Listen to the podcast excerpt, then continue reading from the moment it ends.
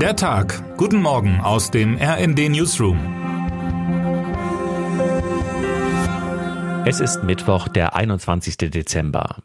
Der Weihnachtsbaum im Hauptbahnhof von Kiew strahlt in diesen Tagen hell erleuchtet. Ein Hauch Normalität, könnte man glauben.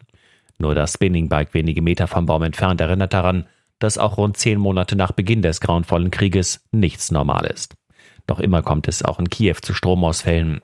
Wenn Russland die Stromleitung der ukrainischen Hauptstadt zerstört, können die Einwohner nun auf das Fitnessfahrrad steigen, in die Pedale treten und den Weihnachtsbaum zum Leuchten bringen. 600 Kilometer entfernt von Kiew im Osten des Landes liegt Bachmut.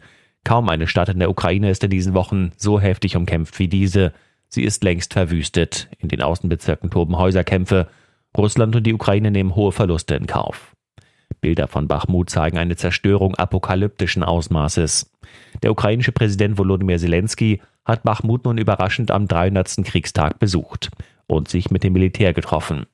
Er dankte den Soldaten für den Kampf am heißesten Ort der Front, vergab Orden und rief den Westen zu weiteren Hilfen auf. Putin meldete sich etwa zur selben Zeit aus einem Bunker, wo genau ist nicht bekannt. Griechenland will mehr helfen und nach langem Zögern nun Flugabwehrraketen aus Armeebeständen an die Ukraine abgeben, allerdings nicht ohne Gegenleistung. Die USA sollen auf Kreta ein Flugabwehrsystem des US-amerikanischen Typs Patriot stationieren. Ein geschickter Schachzug angesichts der immer neuen Drohungen aus der Türkei gegen Griechenland, wie RND-Korrespondent Gerd Höhler berichtet.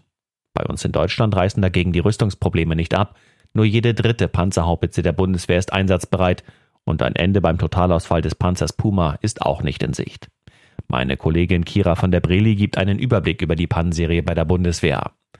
Zurück zur Ukraine und zu einem Lichtblick. Die Menschen lassen sich trotz der immer neuen Angriffe nicht unterkriegen. Wir versuchen unsere Weihnachtstraditionen aufrechtzuerhalten, auch wenn Krieg ist, sagt der ukrainische Pfarrer Bohdan Ulhulanski aus Kiew dem RND und bekräftigt, der Krieg kann uns nicht unsere Traditionen nehmen. Termine des Tages. Der britische Gesundheitsdienst NHS legt am zweiten Tag in Folge seine Arbeit nieder. Mitarbeitende fordern höhere Löhne und bessere Arbeitsbedingungen. Es ist das erste Mal, dass der NHS streikt.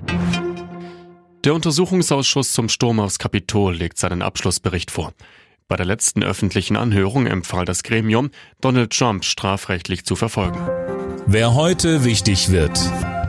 Musiker Reinhard May wird 80. Er wurde mit Liedern wie Über den Wolken und Der Mörder ist immer der Gärtner berühmt.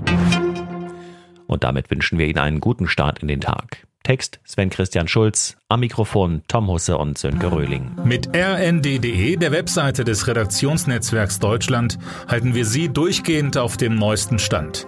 Alle Artikel aus diesem Newsletter finden Sie immer auf rnd.de slash der Tag.